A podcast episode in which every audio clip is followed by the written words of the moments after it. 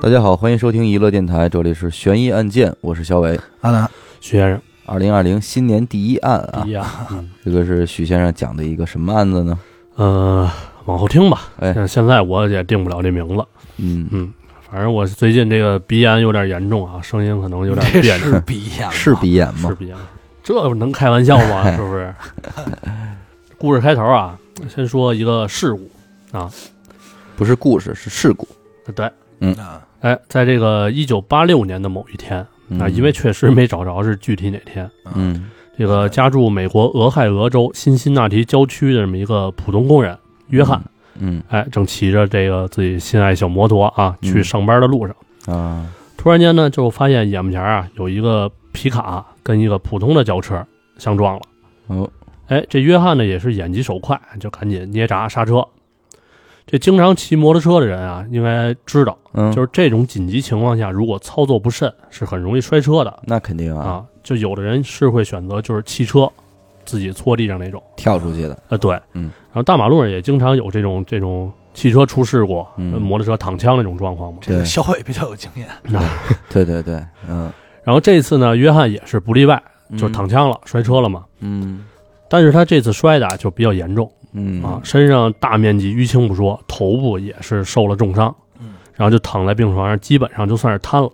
哎呦，生活是完全不能自理了。这个骑摩托车出事儿摊的其实挺多那的。是对，嗯很多就是因为比较严重的嘛，对外伤，嗯然后甚至呢就是不能自主呼吸，嗯，就只能靠这个呼吸机，哦，然后再加上媳妇儿的照顾啊，这么着维持着。那这一上呼吸机，这人基本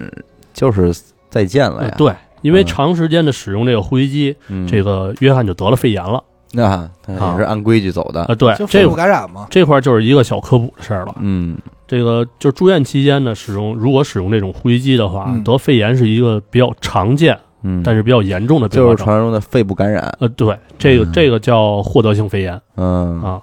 然后形成原因不好说啊，其实我就是们那会儿还跟阿达不是探讨过这事儿吗？对因为这这个去年年底这一段时间，家里边都有老人住院，对嗯对吧？你住院的时候，好像呃，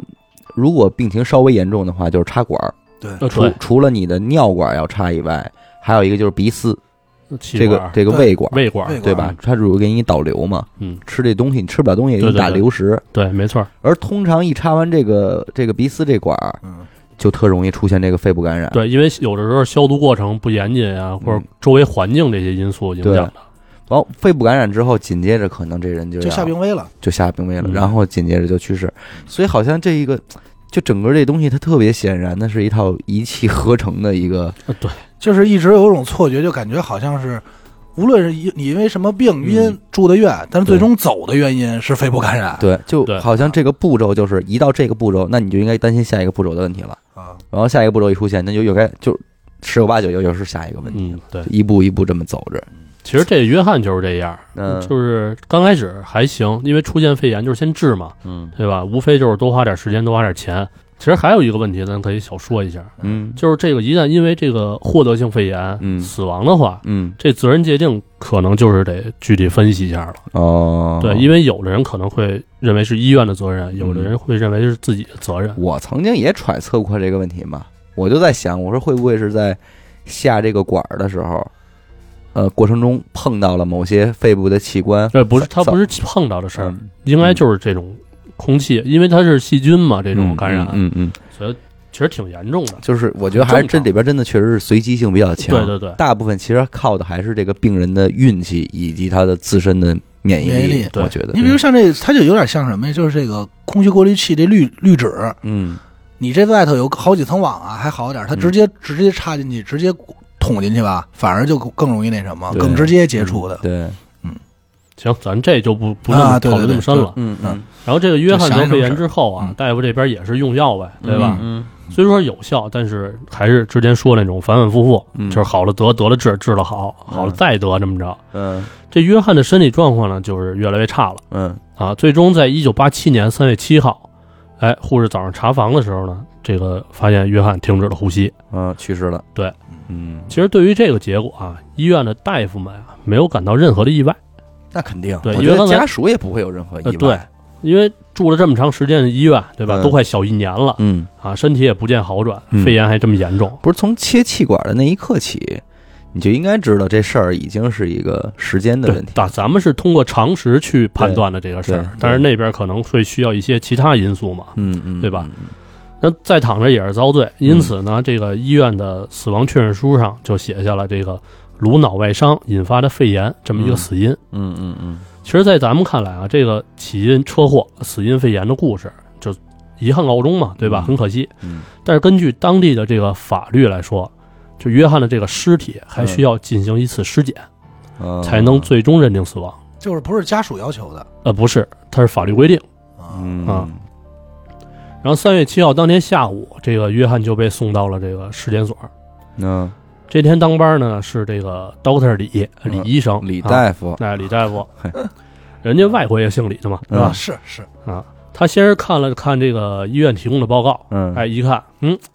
今天能早下班儿，哎，哎，这活儿挺简单的嘛哎，对吧？确定一下是肺炎，哎就行了。行活儿，对于是啊，就照例打开了这个约翰的胸腔，嗯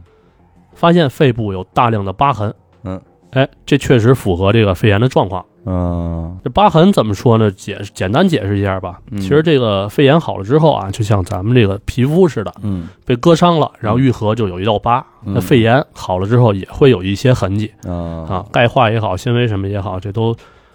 很正常。嗯嗯嗯那啊那这些痕迹呢，也就证实了这个肺炎的事实，对吧？嗯其实说到这儿，这个李医生的这个尸检任务基本上就完成了嗯啊，因为他只需要确认一下肺炎，但是按照规定，他还得继续检查一下其他的部位，嗯嗯，哎，把这整个流程走完。嗯随后呢，这个李医生就不慌不忙地打开这个约翰的胃部，啊哎，脑子里这儿还想着老婆孩子热炕头什么的，嗯哎，突然就被一种味道打断了。哎这个味道就是苦杏仁味儿，啊，啊，传说中的苦杏仁味儿，哎，就看过柯南的这些同学们啊，对还有印象比较深刻的听众嗯应该知道，这个苦杏仁味儿一出来，那嗯基本上就跟一种东西挂钩，对，就是氰化物。氰化物对，氰化物嗯，那其实有的这个化学专业的人就说了，嗯说嗯硝基苯也有这个苦杏仁味儿，消对基吧本儿， 嗯，你这个有脏话的嫌疑啊！我这消基本儿 是啊是消基本是吧？对硝基苯。嗯那其实咱们先不抬杠啊，其嗯实甭管这是这个氰化物还是硝基苯，嗯那既然从胃里散发出来这个味道，那肯定是不正常的，对吧？啊那是就没有可能是他这个胃自身产生的一种病变造成的，除非他吃杏仁儿，那有可能啊，对，那想喝露露哎。是吧？啊，不，美国不会喝露露啊啊啊我觉得啊，我是这么认为的。嗯其实李医生也拿拿不准嘛，对吧？嗯随即呢就取了一些胃液去进行检测，嗯嗯啊、检验结果显示，哎，猜的没错，其实就是氰化物嗯啊。虽说量很少，但是对于这个身患重症的约翰来说啊，嗯也是足够要命了。嗯，足以致死，对，也就是说什么呢？约翰的真正死因不是肺炎，嗯是哦中毒。中毒，那根据这些，李医生选择了报警。嗯那警方也是迅速着手调查。啊那既然这个约翰生活已经不能自理了，对吧？那肯定是有人投毒。对，那究竟是谁投的毒？又是什么原因杀死这个已经奄奄一息的普通工人？嗯本次案件才算正式开始。啊，这是一个起因哈，对这是开始。首先呢，警方肯定是从接触过约翰的人入手。嗯约翰的媳妇儿，嗯，咱起个名儿就叫小芳，对吧？嗯叫小芳啊是啊！小芳被列为这个第一嫌疑人，嗯因为在警方看来啊，小芳是有动机的。嗯，摆着床前无贤妻是吧应？该不是这个动机吧？嗯不是不是，因约为翰说其实约翰住这么长时间医院啊，嗯家里的开支是巨大的，对，嗯那对吧？肯定已经是入不敷出负担了嘛。了负担了，如果说约翰死了，嗯，那小芳其实能得到一笔不小的保保险赔有偿。保险，哎啊，那动机就是什么呀？就是骗保杀人呗，对吧？？对，因此呢，这个小芳就率先被带到了这个警局警局嗯进行审问。审问过程中啊，小芳也是极力否认，嗯，哎呀，说自己这个不可能做出这种行为。伤天害理，哎，嗯，那警方一看，这怎么问也不招，也没什么实质性的证据，对吧？对那就测个谎吧。嗯哎，这一测谎还真通过了，嗯也就是说，小芳确实没给约翰下毒。嗯那这警方就得从头捋了。嗯那家里人先问一遍，然后是约翰的邻居、朋友，甚至于这个摩托车俱乐部的车友，啊，凡是探望过或跟约翰有关联的这些人都查。他这个确实挺奇怪的。你说，即便是他有仇人，就仇人看见他现在这个样子，没必要盼着他再早死这两再天。早死对已经对吧接近死亡了，可能。嗯对，而且没准看着能真是恨他的话，看他这样还更解气呢，嗯，对吧嗯？这个就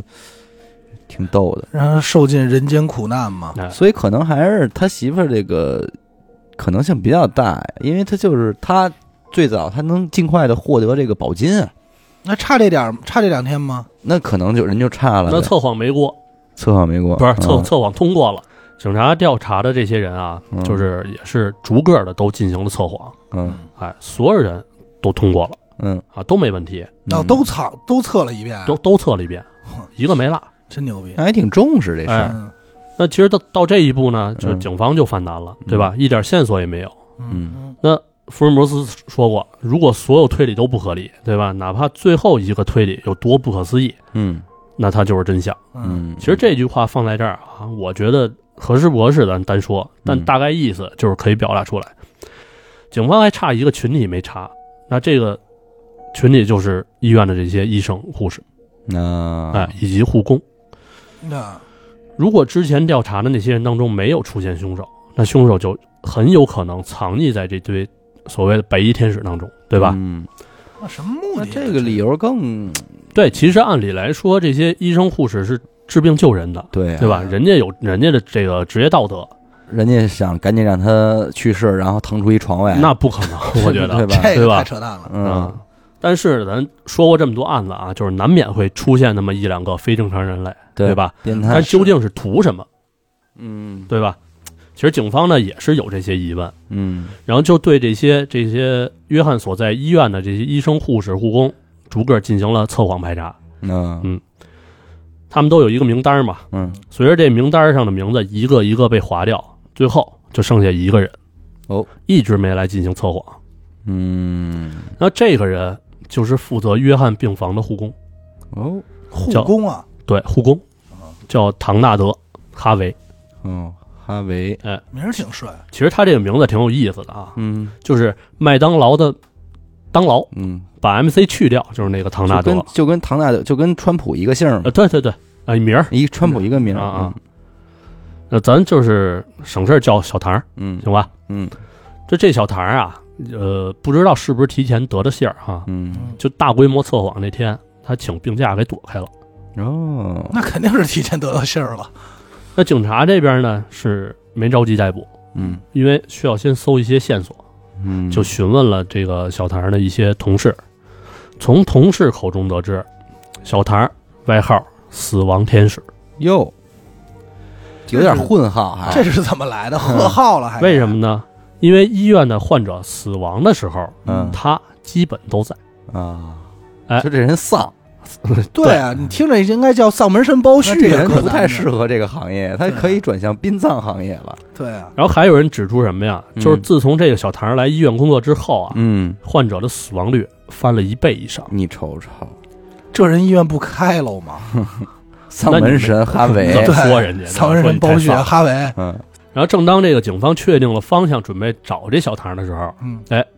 小唐溜溜达达自己走到警察局了， 哦哦，跟警察说的第一句话就是：“甭测谎了，啊，就是我杀的约翰。就是我嚯，够有脾气呢。给招了，因为怎么着，该他了，嗯对吧？嗯名单里就他一人儿，嗯跑也跑不了了。嗯不过我觉得在这之前，我先说一个也挺逗，嗯，就是是整个查这个案子唯一的进行手段只有测谎这么一个环节了。不不，他排查也是他的公公，其实没证据，对，因为他对吧是一个病死的，你拿什么证据去证明这对，些东西？所以我就觉得这个也是挺有意思的，因为咱们讲过这么多案子，实际上咱们看这些案子都有很多重要的嫌疑人，对吧？嗯嗯，嗯当如果都拿出测谎仪的话，我觉得其实很快能排查出一个结果，对，对吧？对但是这个案子就是这是唯一手段了，可能接着这个，我觉得这个嗯可能还是更多的依赖于这个人的自首，嗯，嗯，嗯，自首还是关键一些，来吧，然后他不自首了吗？对对吧？？随后呢，他跟警方叙叙述了这个呃呃杀死约翰的整个过程。嗯嗯说三月七号早上啊，小唐把这个事先从医院实验室里偷出来的氰化物颗粒嗯放到了水瓶里，然后就偷偷的溜进了这个约翰的病房，嗯，把这个毒水送入了这个约翰的胃管，哦，给打进去了，打进去了。哎，那这种剧毒呢，其实发作很快是，啊。约翰死了之后，小谭也就离开了病房。嗯，从进病房到出病房，整个过程没超过一分钟，嚯，那是挺快。就直接死了。这人嗯。那其实这个时候啊，就很多人都会考虑到是什么，就是动机是什么，对对，吧？嗯，那小谭跟警方的回复是说：“我看见他深受肺炎折磨，太痛苦啊，想帮他安乐死，嗯哦，说我这是在帮他。哦，啊，尽尽早的结束痛苦。对嗯嗯哎，警方一听这个呢，就是以为他是医者仁心， 医者谈不上人仁，心吧，但是倒至少可能站在某种人道主义上，嗯对出，于怜悯嗯或失杀人，嗯，警方是这么判断的啊，过失啊杀人，但是同时又觉得他精神有问题，因为正常的一个医生不会说自己对亲手去杀个人，对吧？对呀，那其实这句话呢，警方就说对了一半儿嗯，啊。其实不用我说啊，咱都知道这个精神有问题，我觉得是没跑了，对，对吧？嗯，那到底是不是过失杀人？咱往下看，嗯，这小唐承认自己杀人了，怎么着也得定罪吧，对吧？啊肯定那定罪的依据呢？咱说过很多遍了，嗯就是证据。证据，嗯哎嗯警方决定呢，先上家里看看有没有剩余的这个氰化物，嗯，好作为证物嘛，嗯，对吧？嗯，到家一翻呢，好家伙，不光是氰化物、有点收获，砒霜、嚯老鼠药、嗯，哎呦，农药，嗯各类毒药加起来多达十五公斤，还都用的都是这些挺民俗的哈，这是一不个，民俗，其实不民俗，这是一科耗子学药、家，农药嘛什么的都是，反正有偷来的，有买的，可能是。嗯啊嗯砒，霜什么的，这化学老师啊，这是，嗯然后这些东西的发现，让警方认识到自己刚才后半句那个错误，嗯，就是他不是过失杀人，嗯，而是另有目的。哦那就赶紧审讯呗，嗯对吧？什审么？啊的时候呢，警方根据这个“死亡天使”的这个称号啊，嗯合理的怀疑小唐杀了不止这一个人，啊嗯，哦对吧？因为肯定是有，为什么来这号啊？对，不是关键死这个死亡率增加嘛？嗯，虽然小唐不愿意开口，嗯但是后来根据这个警方的调查呢，能确定的是，医院里可疑死亡案例至少十几起都是小唐一手操办的。那说明之前的这些个尸检的人员有工作上的失职啊，不是，很可能之前不需要尸检，不是不是不需要，是很就比如说毒嗯任死的，何他情们况都觉会得需要尸检的，对他们觉得可能没什么问题，一看没有味儿，对吧？这次拿是闻见味儿，拿我们自家来说嗯，当年我奶奶去世，嗯？由于也是没在家里嗯啊，在家里走的，嗯，所以呢，而且走的很突然，就是她无疾而终嘛，嗯睡一觉就去世了。嗯那这个时候，我们家里人做的是打了这个幺二零嗯还是九九九啊，反正是来就这样了啊，救护车来了。爸问了一下老太太这个，呃，呃有什么毛病没有啊？嗯有人说我们这没毛病没哎挺正常的啊，什么病都没有。我说这什么病都没有。呃，说了平时就是老头老太太跟保姆住这儿，儿子不跟着一块儿住，但是就住旁边，每天来什么的。你这家里情况一说，爸，这开车这个主要这人就跟底下就说说那那个说本家别在意啊，嗯说去看看老太太身上有没有外伤什么的。嗯，这就是人家的一个简单的尸检过程，哦非常基本的，就是说，判断过虽然程这老太太也九十多了，嗯，但是你这个东西我不们就不得能落，哎，我们就得履行我们的一个职责，先看看老太太身上有没有什么外伤嗯啊，有没有什么呃不太对的地儿，对对对万一是什么保姆什么的，哎是吧？哎，检查一遍之后这情况，说行，然后这个时候是跟我上楼道里抽烟的时候说，说你那也别往心里去，说我还跟你说，也就是老太太岁数大了，嗯九十多了，要不然就是您家现在这个去世这种情况啊，如果这个人稍微年轻一点儿，比方说五十岁以内。嗯，嗯他是以这样一个方式跟家去世的。我们九九九来了之后，就肯定直接就走了，就是换、哦换警察来了。明白了，嗯嗯，对，就是这事儿，这人我们根本他就不确定是不是正常死嗯亡，啊对这个人我们根本就不能拉走，嗯就必须得有警察去过一道，去尸检一道才行。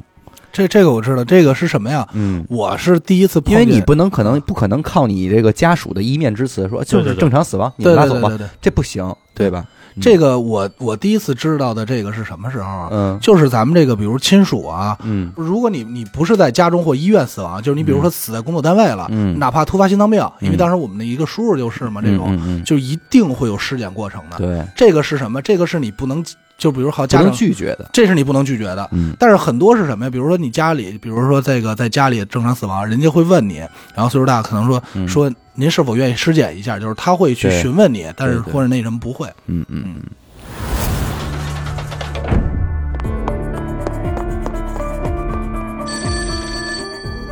喂，是神探阿乐吗？是我，什么案件？没有案件。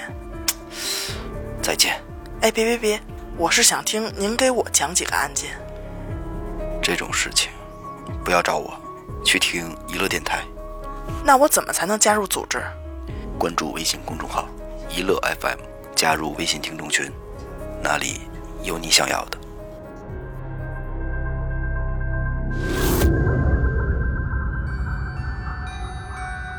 但是我不知道在医院，关键是在医院这些死亡的，他们美国那边都会有尸检是吗？对他们会有，但是这一起就是小唐其这实怎么这是好事儿，嗯对这是一好事个儿挺负责任的事儿。那这次就是咱话说回来啊，嗯这次为什么能发现？其实我觉得归功于这个李大夫，嗯嗯嗯因为怎么说呢，就是再插一一小句啊，这个苦杏仁味儿、氰化物的味儿是很少有人能闻到的嗯啊，啊。啊，就得是特敏感的才呃，行对，因为嗯大量的氰化物的味儿是大概有百分之四十人能闻见，嗯，然后少量轻微的是有只有百分之十五的人才能闻见嘿，啊啊。还不像不像柯南里演的那个扒拉脑袋就是一个，对你说所有闻人所有人都都闻闻见了，对啊所以李大夫还是有也一手练过，嗯练，而且搭着可能也多听了很多悬疑案件的节目，这个是这嗯个能闻见其实是基因里带的，是吗？，对，基因里带的，该着干这行。，对该着。哦嗯，行里有他，他可可能能是尸体天使，混号尸体天使。尸天嗯那是死天儿，那也就是说，现在咱能说一什么呀？嗯说就是之前那十几起案子，嗯 哎，呃，十几起死亡案例可疑的，没被发现小是小唐干的，那有可能就是，比如说投毒是氰化物没被这个法医尸检人员闻见，嗯，对吧？就给错过去了，划过去了。嗯，那可能就真的数不胜数了，那对，对吗？然后警方呢就把这些调查结果呀通报给了这个负责小唐的这个法院指定的律师嗯啊，告诉他了，这个人呢叫阿伦。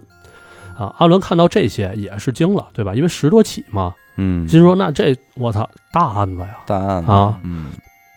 随后在讨论案情的时候啊，阿伦就问这小摊儿嗯说：“你究竟杀了多少人？嗯，你必须如实告诉我，透个底儿，哎，否则我没法帮你。那嗯是”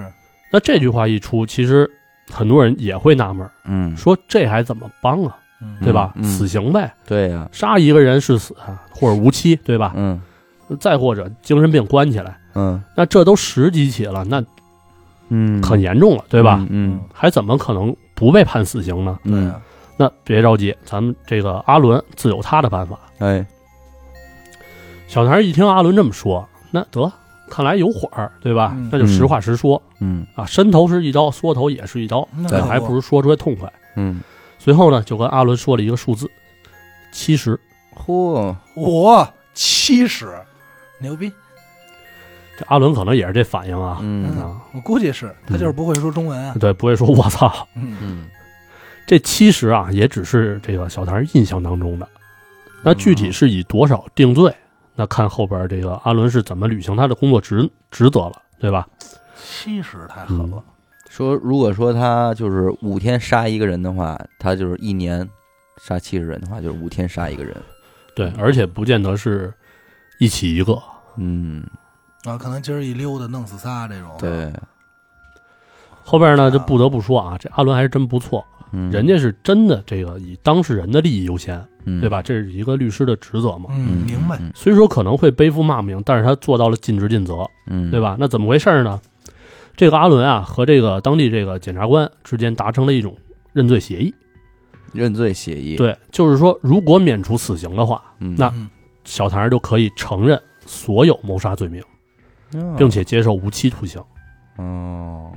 其实这一协议在我看来是有争议的，对吧？嗯嗯咱们都都觉得有争议，很多人都不愿意让他误切，嗯，对吧？这样他能活着。嗯那对于这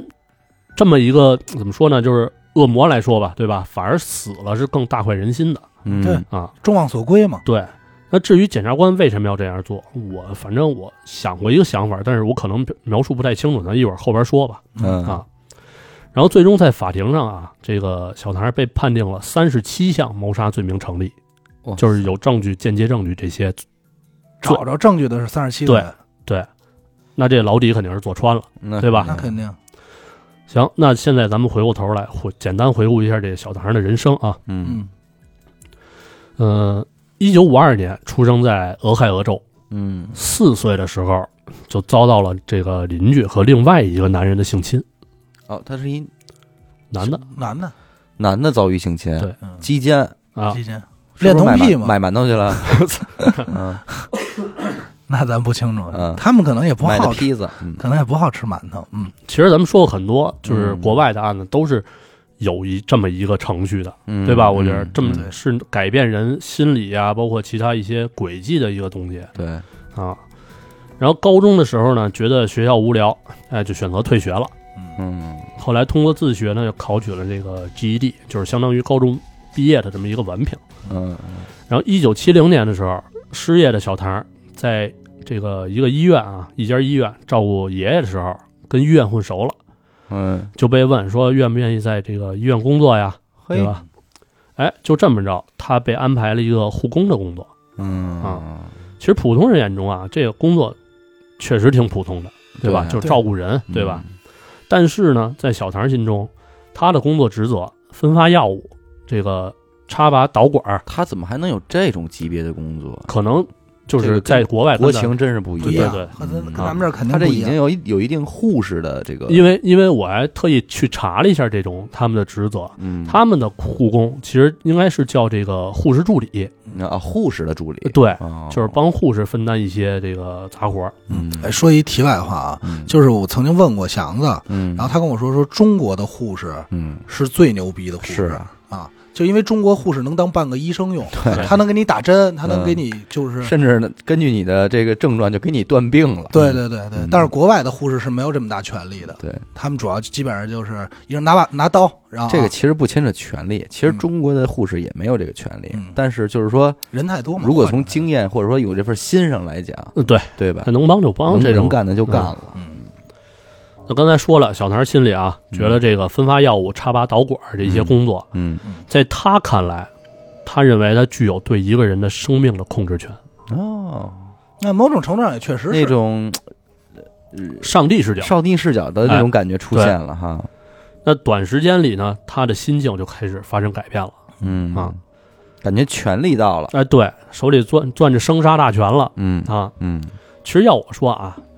没别的事儿什么的，他心里怎么想是他的事儿，嗯，对吧？自我感觉良好就得了。嗯但是呢，这个有因必有果，那这起因是什么？挺逗的。哦这小唐工作两周后的一天啊，嗯就是一个有一个照顾一个半身不遂的老爷子，嗯，不知道什么原因，这老爷子呢就把这屎嘿，蹭在这个小唐脸上了，喂这一下子就激怒小唐了。嘿，作为回报，他用一个塑料袋儿还有一个枕头，让这老爷子窒息死亡。那那这这属于谋杀了，哎这比下毒这跟下毒完全不一样了。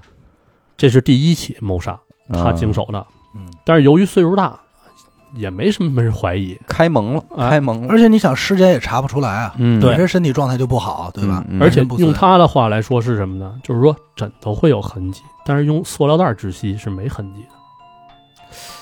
这怎么讲啊？套头呗，套头空气，却就是呼吸衰竭那种状况，可能本是身他就呼吸衰竭，然后你再让他更呼吸困难，嗯，然后渐渐的他不就憋死了吗？对。嗯，反正这个呢，也就开启了这个小唐的杀手人生。啊，至少在这第一家医院里边儿，就用各种方法带走了十五条人命。他怎么能这个半身不遂？怎么能把说屎给弄他身上？半身骨半身不遂嘛，还有半身，还有能动的吗？嗯关键我也不知道为什么这对，就不知道图什么，图什么呀就是这个寸劲儿，可能就是，呃嗯可能也不是故意的。呃对，没没谱儿，嗯嗯。之后呢，他又用其他的方法毒杀了自己的女朋友。啊，嗯这咱就不细说，因为很琐碎的一些事儿。嗯，啊，然后以及被怀疑和这个他女朋友有有染的室友，这都已曾经就没引起过警方的注意，嗯，没有，都是中毒关键死这亡些可都不是在医院下手了，听着这嗯就是一个标准的谋杀案了。对，这都是健全人啊，嗯就没逮着他，不知道怎么回事。这家伙就是比如说吃的吃的这个披萨里边放这个砒霜嗯啊哦，就这么就死了。啊，让他这个虾虾仁儿就他妈樱桃吃， 啊嗯然后还有啊，甚至于是他室友的这个父亲嗯，过来找室友的时候，也被他毒死了，嚯，我就几乎就是无差别了，我感觉。无差别作案啊，确实是，疯了，然后十七年的时间里边啊，嗯一九七零年到八七年嘛，嗯，过手的生命就是他说的七十七十多，应该是。嗯反正用他的话说是什么呢？就是说这一切的动机啊，嗯，是为了要登上吉尼斯纪录，成为世界上杀人最多的人。有颗进取心，不是。我就等会儿吧，我操！我想问你，就是吉尼斯有这方面记录吗？其实我估计是个记录，应该都会有，但是他这个远远不够，是吗？因为你这么想，啊你就是说，呃，杀人看怎么杀了，谋杀嗯最多的记录，我估计也不是他。你像开膛手杰克多少，嗯对？吧？你像龙志民多少？啊，也是，对龙吧志民在咱论嗯还有嗯龙志民这种龙志民查出来是四十八嘛，但是开膛手杰克好像没有那么多，呃，反正也是大几十。嗯没有吧？十几起吧，我记得是啊。那可能就是开膛手杰克是一个命名。那美国，美国有一个我看过一个案子，可能就是大几十这么一个数我也量。挺多的，嗯，这个这个东西咱没法去定论。如果要按纯杀人的话，你那你打个仗杀多少人，对啊对吧？对对对嗯对，对对，还有那些个在监狱里边执行嗯死刑刽的子那些手刽子手啊，对，反正咱听他说这话啊，觉得挺挺操蛋的。嗯，对吧？嗯，那不光是这样啊，就是零三年在面对采访的时候，他依然没变哦，啊。他说：“这个如果我有机会出去，那我肯定不是个年轻人了。那嗯，是，那时候呢，我仍然不确定我自己会不会继续杀人。”嗯，毕竟我还是想扩大现有的记录。那他要这么说的话，那这个法官是不可能让他出来的了。能确定的是，你永远不可能出来对呀，啊！这就是这就是病态啊，纯病态。很没辙，这个反正最后吧，咱说点讽刺的啊。嗯这个二零一七年三月二十八号，哎呀，啊挺近，这小唐呢给圈成了老唐了嗯啊，六十四岁的高龄啊，嗯，混蛋了一辈子的他，最终在监狱里边被另一个比他还混的人打死了嘿，比他还混的人，啊。魂中自有魂中中手啊，一魂更比一魂高。对，其实有的人就说，就针对于最后这结果挺，说挺逗的，就是说这一个靠小聪明。嗯，这个用尽各种办法把生命不当一回事儿的人啊，嗯，被另一个同样不把生命当一回事儿的人，以最简单、最粗暴的方式给弄死了，嗯挺讽刺的。其实，嗯，确实是，嗯。那现在咱回过头就说说刚才检察官为什么要选择这个